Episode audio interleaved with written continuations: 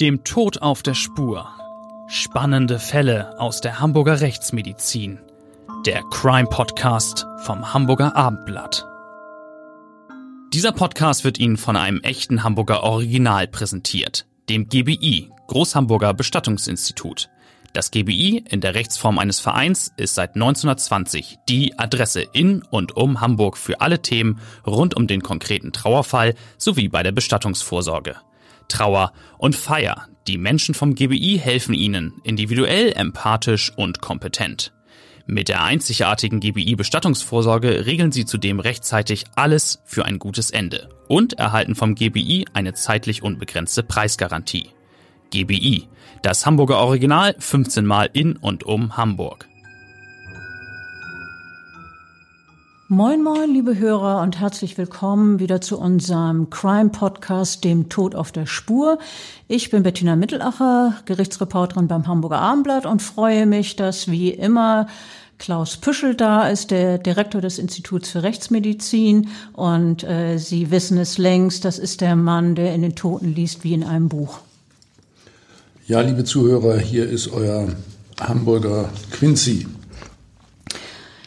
Heute wollen wir über einen Serienmörder sprechen, der in Hamburg und Umgebung sein Unwesen getrieben hat.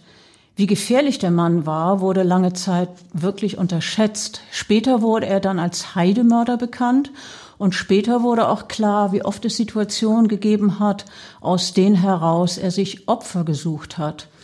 Das geschah zum Beispiel während des Geschirrspülens und ein anderes Mal, als der Mann gerade zeichnete und erneut, als er mit dem Auto unterwegs war Offenbar aus dem Nichts heraus, bei alltäglichen Verrichtungen war er da, dieser Drang, eine Frau zu töten. Manchmal ließ das Verlangen von selber nach, manchmal verschwand der Drang, weil er auf die Schnelle kein geeignetes Opfer gefunden hat.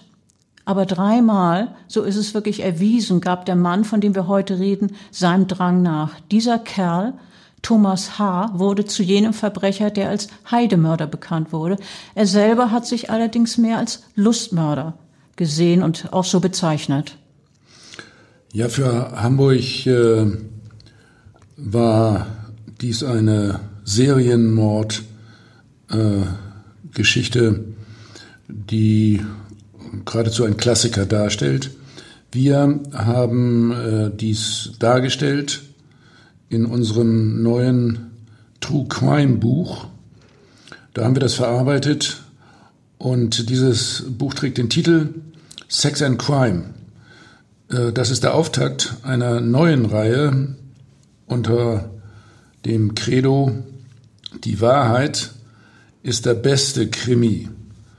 Das kennen Sie schon von mir. Die Wahrheit, der beste Krimi. Ja, äh, und diese erste Geschichte ist geradezu ein Thriller. Jede junge Frau hätte es treffen können, befand seinerzeit das Gericht, vor dem sich der gelernte Grafiker damals im Jahr 1993 verantworten musste. Es, äh, das war das äh, Mordverlangen des Thomas H. Und dieser Zwang ist mit der Zeit ähm, zu einem regelrechten Klassiker des Grauens eskaliert. Du meinst Dr. Jekyll und Mr. Hyde? Ja, ganz genau. Denn äh, wie sein literarischer Zwilling ist Thomas H., der zum Serienmörder geworden ist, ein Mensch mit zwei Gesichtern. Der 28-Jährige konnte durchaus charmant wirken, aufgeweckt, zuvorkommend und äh, intelligent war er sowieso. Einer, der nach Belieben sein wahres Ich hinter einer sympathisch wirkenden Maske verbergen konnte, so dass er vertrauenswürdig wirkt. Ja, aber der dann auch äh, seine tiefe, dunkle Seite zeigt, der dann zuschlägt, systematisch, erbarmungslos. Er ist ein Mann, der über sein Opfer kühl und nüchtern sagt, ich wusste, dass ich sterben wird. Das war ja die Option. Und äh, doch hat er von sich behauptet, und das muss man sich mal vorstellen, ich war schweinenett zu den Frauen. Ein schweinenetter Mörder, ja, normal denkende Menschen muss klar sein, dass dies ein unauflöslicher Widerspruch ist. Ein schweinenetter Mörder, das geht überhaupt nicht. Aber aus Sicht des Heidemörders scheint das schon zusammenzupassen. Ja, nochmal, schweinenetter Mörder. So hat Thomas H. es jedenfalls einem psychiatrischen Sachverständigen gegenüber ausgedrückt. Nachdem er mit seiner Tötungsserie Ende der 80er Jahre in Hamburg und Umgebung Angst und Schrecken verbreitet hat, und nachdem er dann endlich gefasst worden ist und schließlich vor Gericht kommt, da hat der gebürtige Hamburger im Gespräch mit dem Sachverständigen einen äh, tiefgründigen Einblick in seine Psyche gegeben. Naja, jedenfalls war es der Einblick, den er gerne vermitteln wollte. Der hat sich als Mann gezeigt, der gleichsam fremdgesteuert war, als er die Frauen umbrachte. Ein Täter, der sich quasi auch als Opfer geriert, und zwar als Opfer seiner inneren Stimme. Er sagte über seine Morde, ich war nur noch Zuschauer. Beschäftigen wir uns jetzt erstmal im Einzelnen mit den Taten, die Thomas H. begangen hat. Als er das erste Mal tötet, ist er gerade 23 Jahre alt. Am Abend des 23. November 1987 war das. Da hat er eine 20-Jährige aus den Augenwinkeln gesagt, wie er es später dem psychiatrischen Sachverständigen erzählt hat. Die Studentin, die er da gesehen hat, ist gerade mit der S-Bahn in Hamburg-Rissen angekommen, wo sie noch bei ihren Eltern lebt. Und sie ist auf dem Weg zu einer Freundin. Sie wollen zusammen Squash spielen. Ja, doch äh, statt zum Sport zu gehen, gerät die junge Frau jetzt in ihr Verderben. Der äh, Thomas H., der Grafiker, der in der Nähe der Studentin wohnt, hält seinen Wagen neben ihr an, schaltet die Scheinwerfer aus und steigt aus dem Auto. Dabei hält er schon ein Messer in der Hand. Was ihn dazu getrieben habe, nennt er im Gespräch mit dem Gutachter ja, nicht freiwillig. Also wieder so quasi die Opferrolle, obwohl er Täter ist. Er hat auch gesagt, es war ein innerer Kampf. Ich habe Höllenqualen gelitten. Ähm, ich finde, das klingt extrem theatralisch. E-, eloquent ist der Täter jedenfalls. Das zeigen seine Formulierungen, mit denen er seine Taten verbrämt und äh, seine Verantwortlichkeit von sich wegschieben will. Ihm sei gewesen, jetzt wieder als Zitat, als wenn die Schläfen rausspringen, es war mit mir vorbei, ich hatte keine Gegenwehr anzubieten. Er sei höflich und zuvorkommend geblieben, behauptet der Mann, ganz so, als habe die Frau, obwohl der Täter sie ja nun mit dem Messer bedrohte, eine Alternative gehabt. Und dann kam dieser Satz des Verbrechers, der eine Ahnung davon gibt, wie Thomas H seine Taten wertet, nämlich ja fast wie eine Höflichkeitsgeste. Wir haben es jetzt schon mehrfach gesagt. Ich war schweinenett zu den Frauen. Ja, unglaublich unverständlich äh, für, für den Zuhörer, Zuschauer im Gericht. Wirklich völlig abstrus, diese Formulierung. Absolut widersinnig, geradezu irre, finde ich. Nachdem er die 20-Jährige in seine Gewalt gebracht hat mit Hilfe des Messers, so schildert es der Hamburger weiter, habe er sie in das Haus geführt, in dem er zur Miete wohnte damals und hat sie in das obere Stockwerk gebracht. Er will nun für die Studentin ein Wohlfühlszenario geschaffen haben mit Wein und Kerzen und äh, aus dem Radiowetter tönt klassische Musik. Ja, so wie, wie er das geschildert hat, klingt das ja fast wie ein erstes romantisches Treffen. Wein, Kerzenlicht, Musik. Aber dann kommt die Gewalt durch. Absolut brutal, tödlich, vernichtend. Allerdings, äh, denn äh, Thomas H. erzwingt erst den Sex mit seinem Opfer und anschließend, so erzählt er es, habe einen Kampf mit sich selbst und seinem Gewissen ausgefochten und am Ende dieses Kampfes stand dann seine Entscheidung, dass es ihre letzte Stunde sein würde.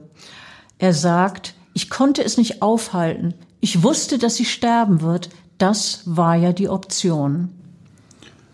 Ja, wirklich wieder widersinnig. Äh, der Mord äh, so als alternativlose Entscheidung, die ihn irgendwie überkommt, äh, die Verantwortung versucht er von sich wegzulenken.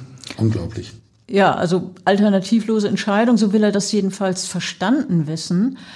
Er hat über seinen angeblichen inneren Kampf gesagt, ich musste es tun, wenn es vorbei ist, bin ich wieder ich. Und dann habe er sich zu der Studentin, die ja in seiner Gewalt war, hingekniet, ihr die Haare gestreichelt und ihr die Wange und Stirn geküsst. Dann sagte er Tschüss, so erzählte er es jedenfalls, und stranguliert die junge Frau. Ja, dazu äh, hat er ein Kabel benutzt, wie später bei der Obduktion von uns festgestellt wird. Der Leichnam der 20-Jährigen wird jedenfalls zwei Tage nach dem Mord in der Nähe von Kaltenkirchen in Schleswig-Holstein gefunden. Ein Teil der Kleidung des Opfers hat der Täter vorher schon an unterschiedlichen Orten verstreut. Ob äh, er denn nach dem Verbrechen habe schlafen können, hat der Gutachter im Gespräch mit dem Mörder einmal gefragt. Und der antwortet, natürlich konnte ich schlafen, als wundere er sich fast, dass jemand überhaupt auf die Idee kommt, das Gewissen könne ihn plagen. Es war ja alles aufgeräumt. Sorry, aber da hört doch alles auf. Wie kann er nur so reden? Dass er eine Frau ermordet hat, bereitet ihm kein schlechtes Gewissen, aber wenn er durch eine und wenn dadurch Unordnung in seiner Wohnung entstanden wäre, hätte ihm das schlaflose Nächte bereitet? Ja, so ähnlich muss man das wohl verstehen. Äh, so eine äh, völlig krude Logik habe ich äh, auch noch nie von einem Täter gehört. Womöglich hat ihn dieser erste Mord äh, richtig auf den Geschmack gebracht, denn keine drei Monate später schlägt der jetzt äh, 24 Jahre alt gewordene Mann wieder zu. Mittlerweile wohnt, er, mittlerweile wohnt er nicht mehr in Rissen, sondern ist nach Hamburg-Rahlstedt umgezogen und dort im Nordosten Hamburg stoppt er in den späten Abendstunden des 11. Februar 1988 seinen Wagen auf einer Straße und spricht eine 29-Jährige an. Äh, diese Frau ist gerade von einer Veranstaltung zu Fuß auf dem Weg nach Hause und er fragt sie nach dem Weg zur Polizei, nimmt sie dann im Auto mit und später hat er gesagt, sie sei ein bisschen angedüdelt gewesen und habe das total toll gefunden, dass sie ihn, äh, dass er sie mitgenommen hat. Sie hätten sich angeregt unterhalten und seien so in das Gespräch vertieft gewesen, dass sie an ihrer Zieladresse vorbeigefahren sind. Sie habe sich zu ihm einladen lassen. Äh, auch das ist so eine Story, die schwer zu glauben ist. Eher ist es wohl anders gewesen, nämlich dass sie von ihm bedroht und äh, gezwungen wurde, denn äh, sie war eine zweifache Mutter und wollte eigentlich zu ihren Kindern nach Hause. Da ist es ja wohl unwahrscheinlich, dass man freiwillig und spontan Stunden länger mit einem fremden Mann wegbleibt. Das sehe ich ganz genauso. Aber Thomas H. hat weiter erzählt, dass die Frau dann plötzlich in seiner Wohnung völlig ausgerastet sei, so hat er es wörtlich gesagt, und nur noch habe weggehen wollen. Und dann habe er sie geschlagen und schneidet ihr die Klamotten vom Leib, wie er später erzählt.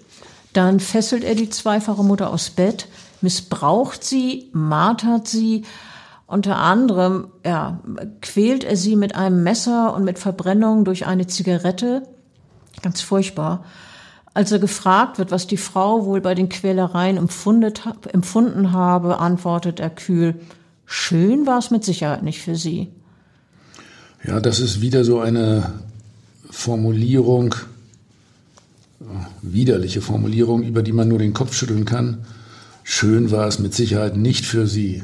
Natürlich nicht, die wurde ja in, in schlimmster Art und Weise gefoltert.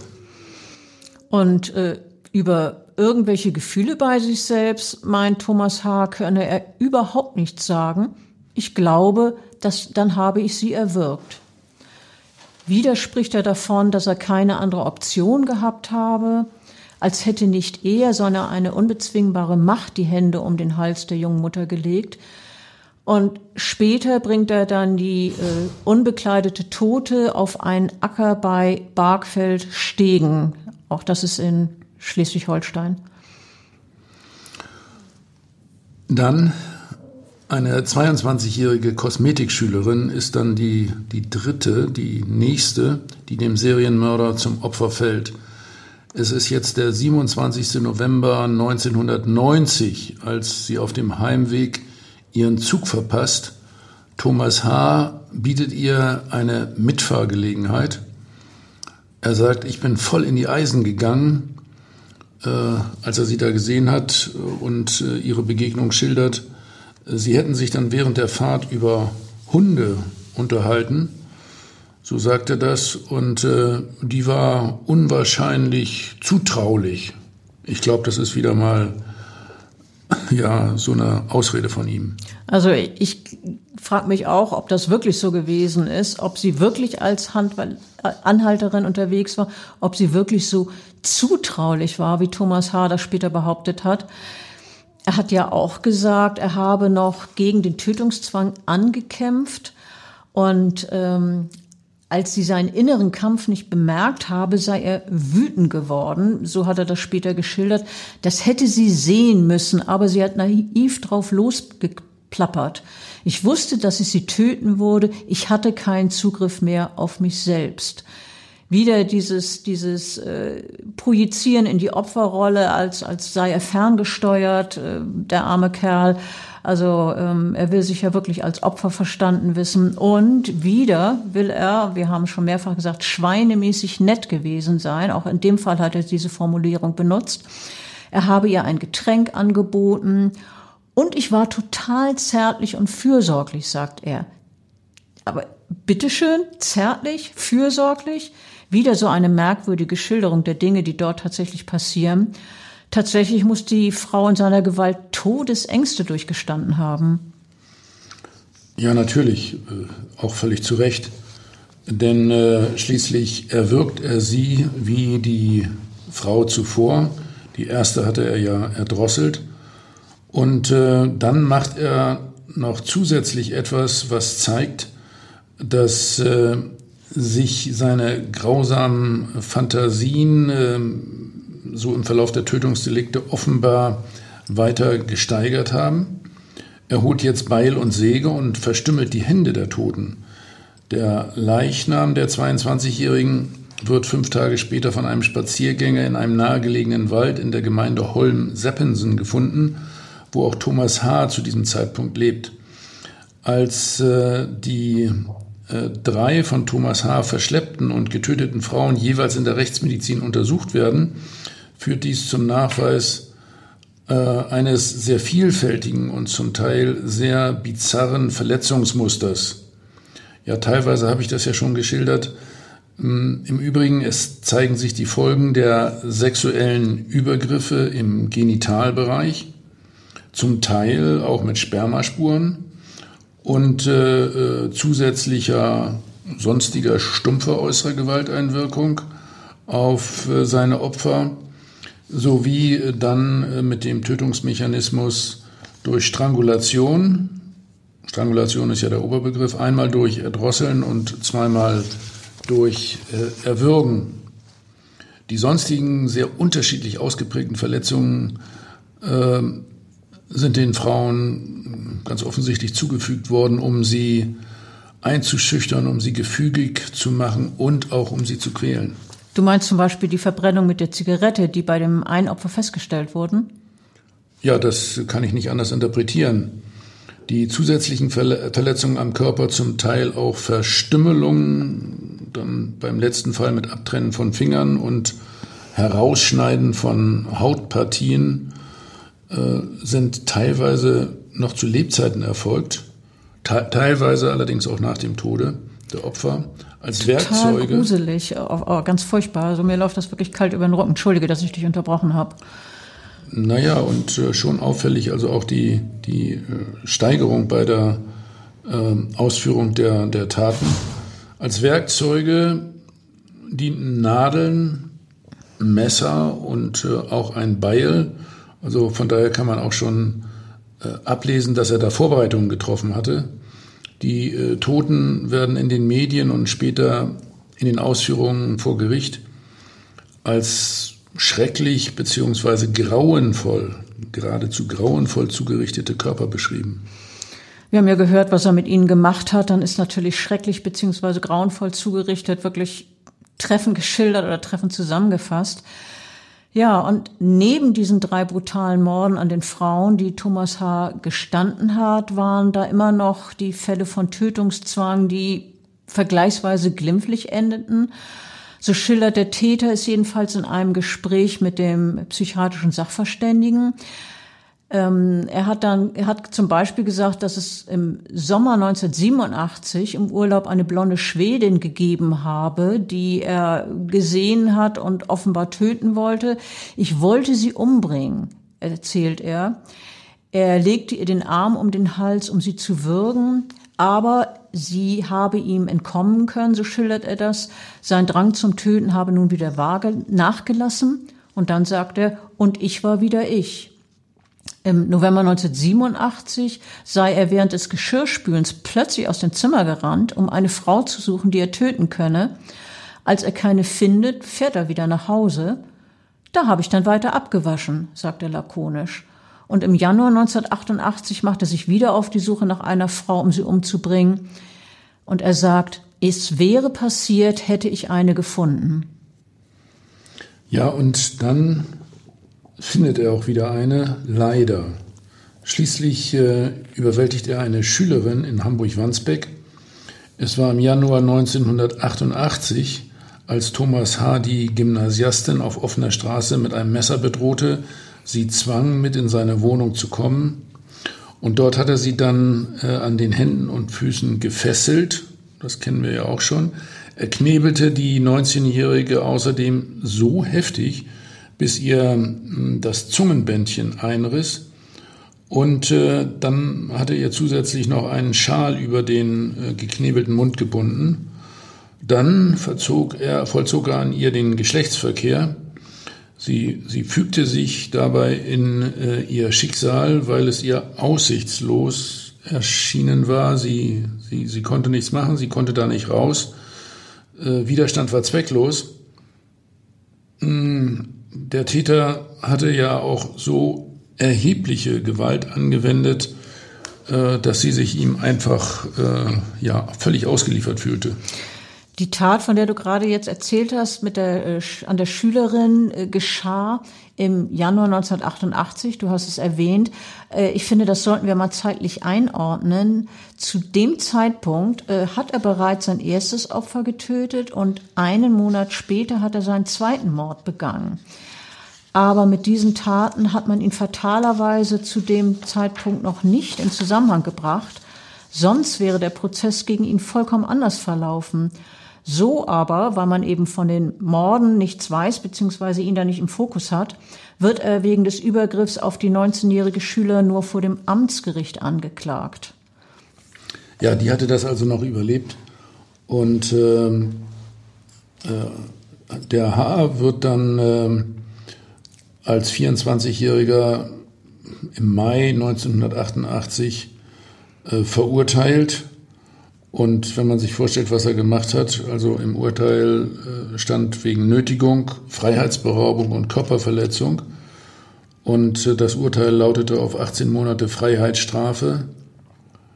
Nur, muss ich sagen, ehrlich gesagt, bei der äh, Vergewaltigung und Fesselung und das Ganze auch noch auf Bewährung.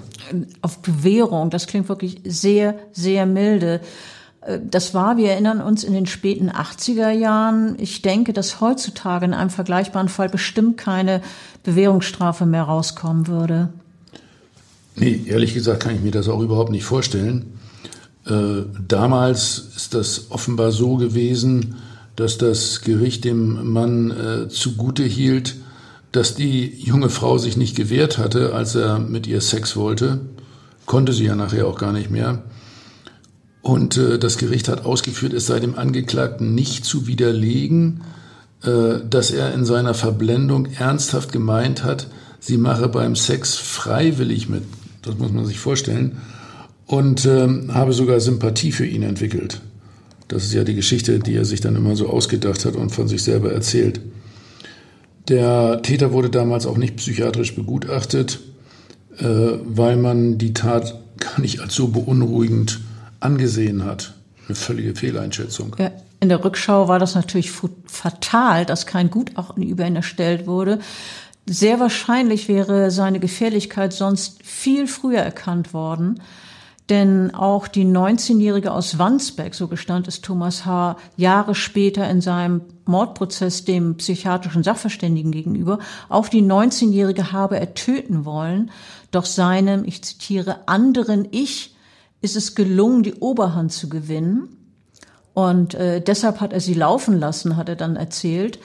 Schließlich habe ihn im Februar 1989 in einem Spüttel erneut sein Drang, ein Opfer umzubringen, überkommen.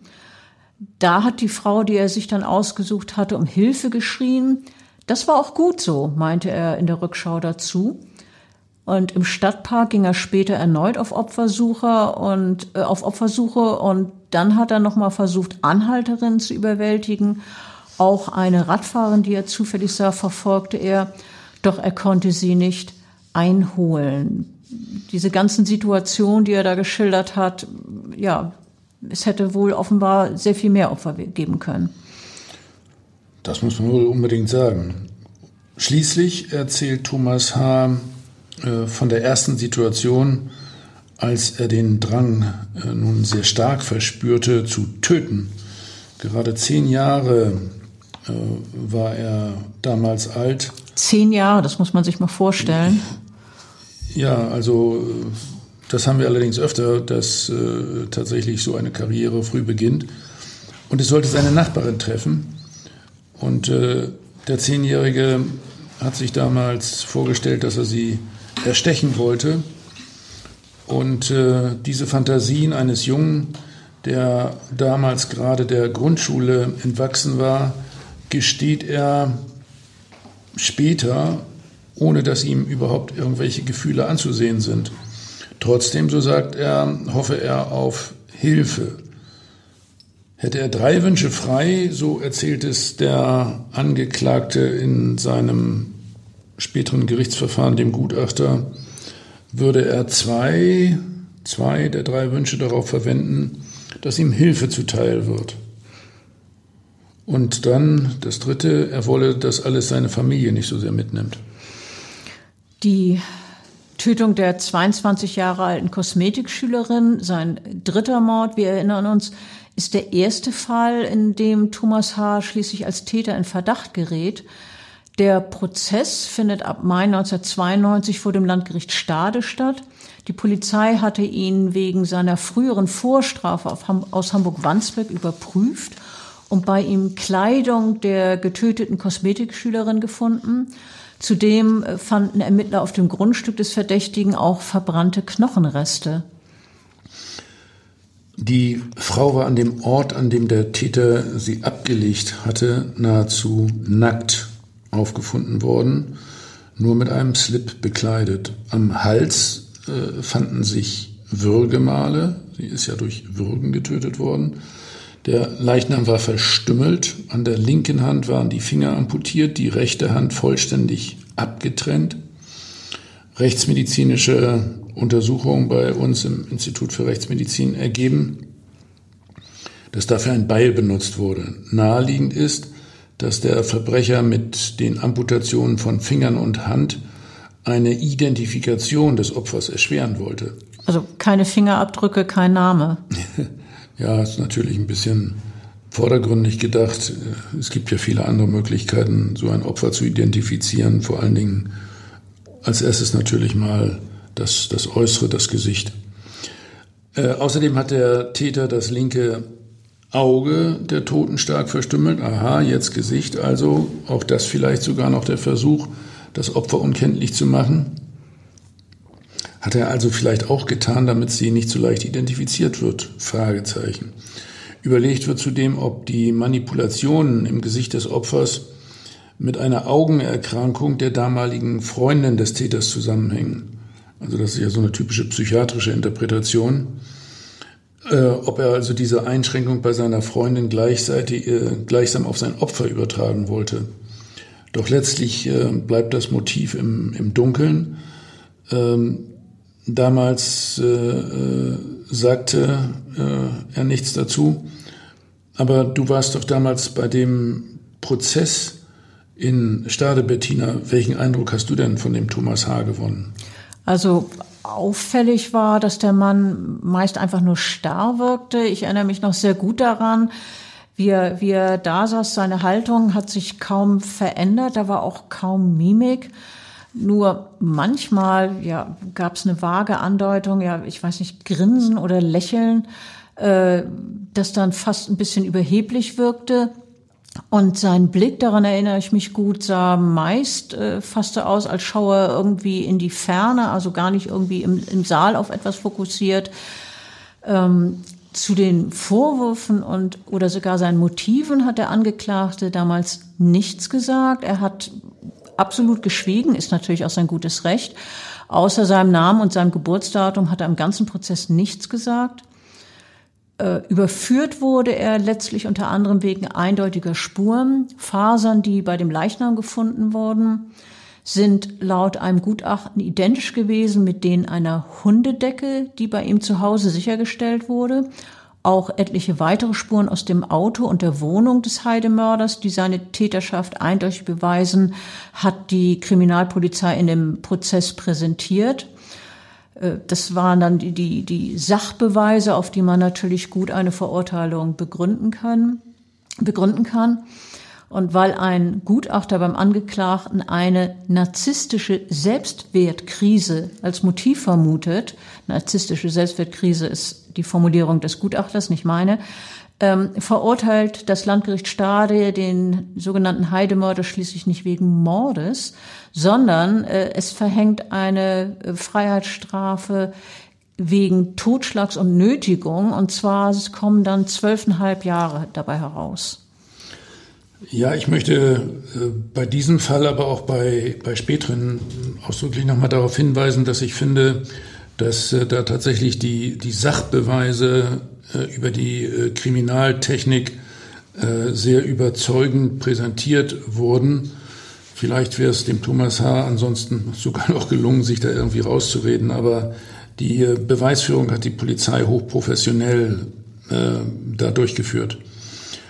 Von einer Vergewaltigung geht die Kammer, wie schon im Fall der Wandsbecker Schülerin, das Amtsgericht zuvor, nicht aus.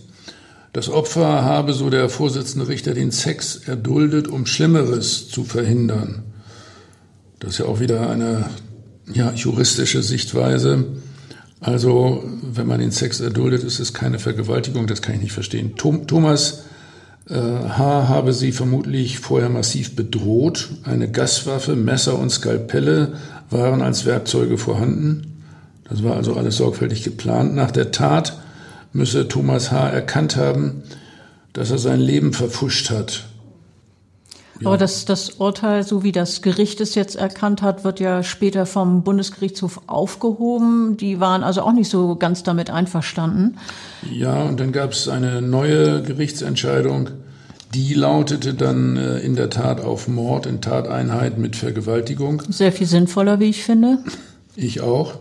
Jetzt erhält Thomas H. eine 14 Jahre äh, lange Freiheitsstrafe. Seine Unterbringung in der Psychiatrie wird angeordnet.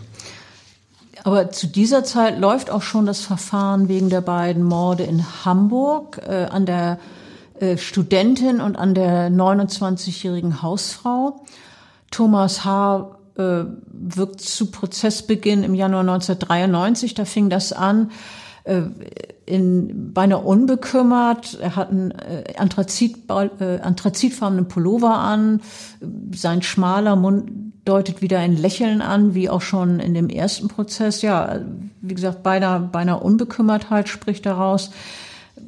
Da ist nichts in seinem Gesicht oder seiner Körperhaltung, das eine Anspannung vermuten lässt. Und äh, die neuerliche Anklage, zwei Frauen zur Befriedigung seines Geschlechtstriebes oder zur Verdeckung einer Straftat heimtückisch ermordet zu haben, ja, die scheint ihn gar nicht zu berühren, so wirkt es jedenfalls. Er sagt einfach nur Nein, als er gefragt wird, ob er sich zu den Vorwürfen äußern will. Und so äußerlich unbewegt, wie ich das gerade geschildert habe, bleibt der Angeklagte auch in weiten Teilen des Prozesses weiterhin. Ja, zum Beispiel äh, sogar auch dann, als der Rechtsmediziner die, die Strangulationsmarke am Hals der jungen Studentin beschreibt und äh, äh, recht detailliert ausführt, äh, wie ihr Todeskampf ausgesehen hat und dass dieser wohl länger gedauert hat. diese, diese Ausdruckslosigkeit, die, die wirklich dauerhaft eigentlich anhält, ist auch ein Detail, auf das der psychiatrische Sachverständige dann später in seinem Gutachten eingeht. Maskenhaft, so sagt es der Experte, reagiere Thomas H., wenn er in Bedrängnis komme. Auch äh, als er schließlich nach nunmehr 15 Verhandlungstagen dem Sachverständigen gegenüber die Morde gesteht, äh, erledigt er das auch mit bemerkenswerter Kühle, ähm, in etwa so, dass, also so stelle ich mir das vor, dass es einen Roboter erinnert. Kein Wort der Empathie für seine Opfer dringt in seinen Worten durch, keinerlei Andeutung von Reue, Bedauern, Scham oder auch Entsetzen über seine Verbrechen. Also so wie der Sachverständige das geschildert hat, dieses Gespräch, dieses Geständnis, äh, war da eine Emotionslosigkeit, fast so als Leser aus, ja, aus einem Telefonbuch vor oder rede über das Wetter. Und dabei hat er Details von den Verbrechen geschildert, die wirklich fassungslos machen. Ja, und was war mit den, den weiteren neun Fällen, in denen es ihn zu Tötungen drängte? Wie Thomas H. immer gesagt hat, die Fälle, in denen sich trotz des Zwangs zu töten nicht die Gelegenheit ergab? Hätten es vielleicht auch insgesamt zwölf Morde werden können? Oder noch mehr, wenn er nicht gefasst worden wäre? Hm, es ist kaum anzunehmen, dass sich der Täter äh, den Zwang zu töten irgendwann abgewöhnt hätte. Ich glaube nicht, dass sich das bei ihm gelegt hätte. Das kann ich mir auch nicht vorstellen. Über, Wahrscheinlich hätte sich das ja noch gesteigert, oder? Ja, eben. Äh, das haben wir ja auch an der, an der Tatausführung ablesen können. Äh, über Serienmörder ist allgemein bekannt, dass die Hemmschwelle zum Töten in den meisten Fällen mit jedem Verbrechen äh, weiter abnimmt. Und die Zeit, die die Befriedigung durch ein vollendetes Tötungsdelikt anhält, äh, die wird in der Regel immer weiter verkürzt und die Taten folgen dann kürzer aufeinander. Zu diesem Aspekt wird aber im Prozess kaum etwas gesagt, aber einer anderen Frage hat das Gericht versucht, auf den Grund zu gehen, nämlich Warum hat Thomas H. Menschen getötet? Wie wurde er zum Mörder? Und um darüber etwas herauszufinden, gehen Fachläufe, Fachleute in der Biografie eines Angeklagten bis weit in die Kindheit zurück. So natürlich auch äh, bei diesem Angeklagten. Und äh, man weiß über ihn, dass er im Alter, dass bei ihm im Alter von etwa sechs Jahren ein frühkindlicher Hirnschaden festgestellt worden ist. Das ist jetzt nichts Gravierendes, ein, ein minimaler Defekt, der später im Erwachsenenalter auch gar nicht mehr nachzuweisen ist. Aber ähm, die Vermutung drängt sich auf, dass das Kind in einem frühen Entwicklungsstadium auf eine Spur geraten ist, äh, die den Jungen später dann auf Abwege führt. Ja, denn der Hirnschaden, der bei ihm diagnostiziert wurde, äußert sich in extremer Unruhe und äh, die, die Mutter schildert in diesem Zusammenhang von äh, sehr vielen außergewöhnlichen Wutanfällen ihres Sohnes. Ja, da kann man sich vorstellen, wenn es solche Wutanfälle gegeben hat, möglicherweise gegenüber den Eltern oder auch äh, anderen Mitmenschen, dann äh, eskaliert möglicherweise eine Situation, alles schwierig. Ähm, die Mutter hat aber auch gesagt, äh, ihr Sohn Thomas sei eigentlich ein Wunschkind gewesen. Und sie habe früher immer geglaubt, was man einem Kind an Zuwendung entgegenbringe, werde in gleichem Maß erwidert. Doch bei ihrem Sohn hoffte sie vergeblich auf ein liebevolles Miteinander. Die Mutter sagte, es war anders, als es in den Büchern stand. Tatsächlich hat dann äh, Thomas H. als Kind Beruhigungsmittel verschrieben bekommen. Und äh, die haben aber wohl nicht wirklich äh, funktioniert, denn als er 13 Jahre alt geworden ist und die, seine Mutter ihm eine Ohrfeige verpasst hat, vermutlich in einer Situation, als er wieder mal ausgerastet ist, da schleudert er sie an eine Wand und bricht ihr das Handgelenk. Und er soll gesagt haben, du schlägst mich nie wieder, ohne mich vorher anzuhören. Und die Mutter sagt, er war sehr erregt und ich war sehr erschrocken. Da war der 13 Jahre alt, das muss man sich nochmal vorstellen. 13 Jahre und er bricht der Mutter die, das Handgelenk, dazu gehört wirklich schon was. Und äh, dann gibt's weitere Buch, äh, Wutanfälle und da sind im Elternhaus Möbel zu Bruch gegangen und eine Gitarre. Später dann, so der psychiatrische Sachverständige im Prozess, äh, haben schwere neurotische Störungen unter dem Aspekt permanenter narzisstischer Spannungen zu den Morden geführt.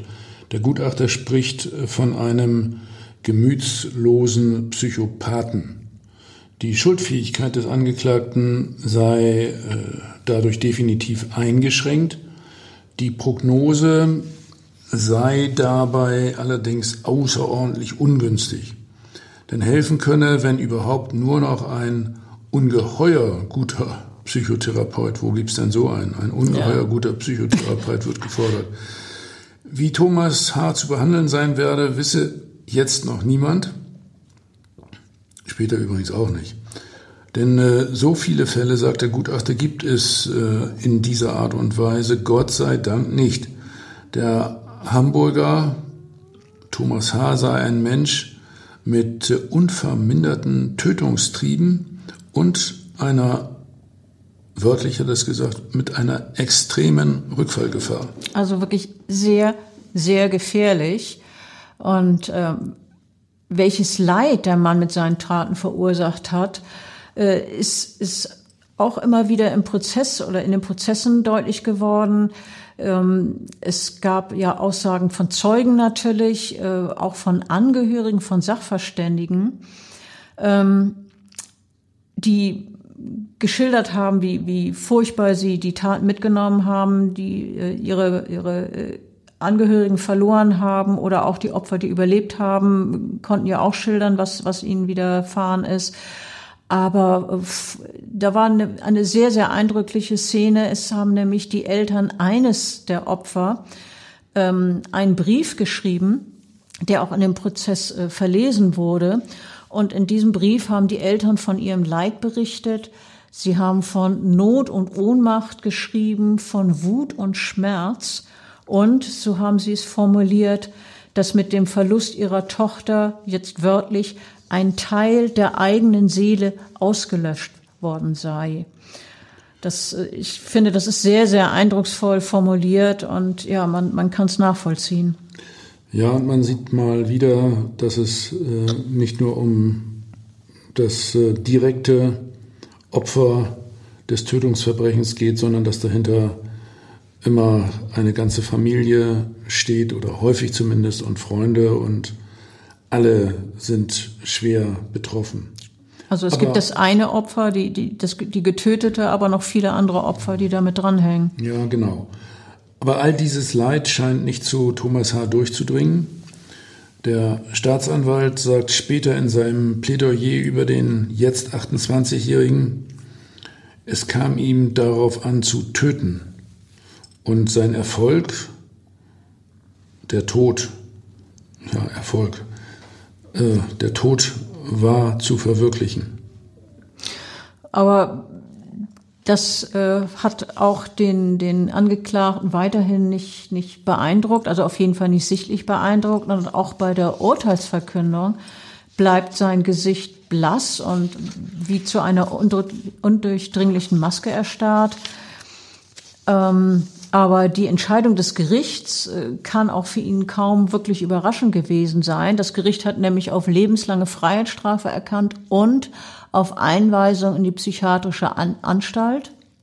Tatsächlich, so war es die Überzeugung des Gerichts, hat Mordlust den jungen Mann zu seinen Verbrechen getrieben, Tötung als aus, als, Entschuldigung, Tötung als Ausübung totaler Macht über eine Frau, wie es in der Urteilsbegründung heißt. Überführt ist er nach Überzeugung der Kammer nicht nur sein Geständnis, das er gegenüber dem Sachverständigen abgegeben hat, ja, wesentlich sind vor allem äh, die erwähnten Faserspuren an den Toten, äh, die einem Gutachten zufolge eindeutig zu Gegenständen aus dem Besitz von Thomas H. Äh, zuzuordnen sind. So beweisen etwa Faserspuren einer Matratze aus seinem Zimmer an der Kleidung der Opfer, dass die Frauen in seiner Wohnung gewesen sind. Auch spezielle Teppichfasern aus seiner Wohnung werden an der Kleidung der getöteten Frauen äh, festgestellt und schließlich haben äh, bestimmte Lackpartikel aus seinem Auto, die ebenfalls an dem Leichnam eines der Opfer gefunden worden sind, sehr hohen Beweiswert. Ja, und dann geht das Gericht in seiner Urteilsverkündung auch äh, auf seine Schilderungen ein, dass die Frauen angeblich freiwillig mit ihm mitgegangen seien und auch aus freien Stücken dem Geschlechtsverkehr zugestimmt hätten. Das nimmt das Gericht ihm nämlich überhaupt nicht ab. So habe die 29-Jährige, äh, die ja nur wenige hundert Meter von ihrer Heimatadresse entfernt zu ihm in den Wagen stieg, dies sicherlich nur unter Zwang getan, ist das Gericht überzeugt. Wir haben vorhin auch äh, drüber gesprochen. Und sie habe es auch bestimmt nicht total toll gefunden, mitgenommen zu werden, wie der Angeklagte es glaubhaft machen wollte. Ähm, tatsächlich seien alle drei Opfer Thomas H. gegenüber hilflos ausgeliefert gewesen, hat das Gericht gesagt. Vor allem die 29-Jährige, die von dem Verbrecher gefesselt und gefoltert wurde, habe entsetzlich Leiden und furchtbare Ängste und zuletzt Todesängste durchstehen müssen. Er wollte sie nicht, nicht, nicht nur töten, sondern äh, vorher auch noch ganz besonders quälen, so heißt das in dem Urteil. Und als Thomas H. der Frau die Kleider vom Leib schnitt, als er, wie der Vorsitzende Richter es zusammenfasst, gleichzeitig die Brücken hinter ihr abbrach, ähm, hat, habe die Frau erkannt, dass äh, einer Vergewaltigung auch ihr Tod folgen würde. Ja, unerbittlich, unausweichlich. Ich, ich mag mir das gar nicht vorstellen, die, die Situation, in der die Frau gewesen sein muss. Ganz, ganz, ganz furchtbar. Und äh, hier spricht das Gericht von einem besonders hohen Maß an Zielstrebigkeit und Brutalität des Angeklagten in Richtung einer Vernichtung des Opfers. Das Wort Vernichtung ist äh, auch wörtlich aus dem Urteil. Und dieser Mann, dieser gefährliche Mann, äh, da sind sich alle Experten einig, darf wegen seiner fortbestehenden Gefährlichkeit nie wieder in Freiheit kommen. Ja, ich finde, äh, in diesem Urteil hat man endlich mal die, die zutreffende äh, Einschätzung äh, zu, zu diesem Mörder äh, gefunden. Die vorangehenden äh, Urteile, insbesondere beim Amtsgericht, die waren ja ja, von einer kaum verständlichen Milde und, und von Verständnis triefend. Ja, ja. man wundert sich. Ja, und äh, obwohl er nie wieder in Freiheit kommen soll, wie jetzt gesagt wird, trotzdem gelingt es Thomas H., am 27. September 1995 aus der geschlossenen Abteilung der Psychiatrie zu entkommen. Das äh, wird hier zu einer ja, dramatischen äh, Episode in Hamburg. Ja, ganz furchtbar. Natürlich, man weiß, wie gefährlich er ist, wie, ne, dass, dass er sich möglicherweise äh, sofort neue Opfer sucht. Und dieser Mann äh, kommt tatsächlich äh, wieder in Freiheit beziehungsweise ähm, schafft eine Flucht. Und das ist ihm gelungen, äh, indem er seine Therapeutin umgarnt hat, umgarnt hat. Wir haben ja eingangs gesagt, dass er auch äh, charmant sein konnte, dass er eloquent war. Ähm, sie hat tatsächlich heimlich und aus Zuneigung zu diesem unberechenbaren Mann die Flucht unterstützt und man muss sich fragen, hat die Liebe sie so blind gemacht, dass sie darauf vertraut, dass er jetzt niemandem mehr etwas zuleide tut, dieser gefährliche Mann? Äh, man kann eigentlich kaum glauben, dass sie das ernsthaft äh, gemeint hat. Aber ja, die Liebe hat sie wohl wirklich blind gemacht. Ja, die Stadt Hamburg ist dann äh, äh jedenfalls angesichts der Flucht des äh, gefährlichen Gewalttäters, äh, dreifachen Mörders in, in, in, heller Aufruhr. Und äh, bei der Polizei äh, stehen die Telefone nicht still. Die Fahndung nach dem dreifachen Mörder läuft äh, auf äh, Hochtouren. Der gesamte Polizeiapparat wird im Grunde hierauf eingestellt. Schnell gerät äh, durch die Ermittlungen der Polizei dann auch die Therapeutin in Verdacht, ihm geholfen zu haben. Und äh, als sie dann auch noch 250.000 Mark, also schon eine Riesensumme, 250.000 Mark von ihrem Konto abhebt, wird sie wegen Fluchthilfe verhaftet. Das Kalkül der Polizei, ja, und da hat die Polizei jetzt wirklich gut kalkuliert. wenn äh, seine engste Vertraute und Unterstützerin ihm, dem, dem, dem Haar, nicht mehr zur Seite stehen kann, wird sich der Mörder möglicherweise stellen. Und tatsächlich, der jetzt 32-Jährige taucht dann am 30. Dezember, drei Monate immerhin nach seiner Flucht, auf einer Polizeiwache auf und stellt sich. Also im allerersten Moment haben die, glaube ich, gar nicht äh, glauben können, dass er das wirklich war. Er sah auch sehr verändert aus. Er hatte sich die, den Schädel rasiert, aber dann haben sie natürlich trotzdem äh, sehr schnell festgestellt, das ist wirklich dieser gefährliche Mann, nach dem man äh, drei Monate lang gefahndet hat. Ähm, Thomas H. ist dann erneut in den Hochsicherheitstrakt der geschlossenen Psychiatrie ge gekommen und äh, seine Therapeutin wurde vor Gericht gestellt äh, und auch äh, verurteilt, weil sie ihm bei der Flucht geholfen hat. Sie hat ähm, eine Bewährungsstrafe deswegen bekommen. Und äh, deren Geschichte dieses Paares, der, der Mörder und die Therapeutin ging noch weiter. Das Paar hat nämlich tatsächlich geheiratet, 15 Monate später äh, im Untersuchungsgefängnis. Allerdings äh, wirkliche enge Nähe gibt es für den verurteilten Mörder und seine Frau nicht. Ähm, sie versuchen, den Vollzug der Ehe vor Gericht einzuklagen, also mal Privatsphäre zu bekommen, um äh, ne, die äh, Ehe vollziehen zu können. Aber äh, das scheitert. Das Gericht gibt ihnen nicht recht. Und äh, die Begründung ist, ich denke, sehr nachvollziehbar, wären die beiden alleine bestehe Gefahr für Leib und Leben der Frau. Und wir haben ja nun genug über die Gefährlichkeit geredet. Ähm, das muss man wirklich bedenken und das muss man äh, wirklich ins Kalkül nehmen, dass äh, er möglicherweise auch ihr gefährlich werden könnte. Ja, ich denke, der, äh, der Haar, der sollte besser nie rauskommen aus dem geschlossenen Vollzug. Da hast du vollkommen recht. Das ist auch mal ganz meine Meinung. Und ich äh, denke, dass uns alle, die äh, die den Fall kennen und den jetzt äh, von uns auch gehört haben, dem zustimmen. Ähm, ich danke dir für das Gespräch und ich danke unseren Zuhörern, dass sie dabei waren und freue mich aufs nächste Mal. Tschüss. Tschüss, bis zum nächsten spannenden Fall.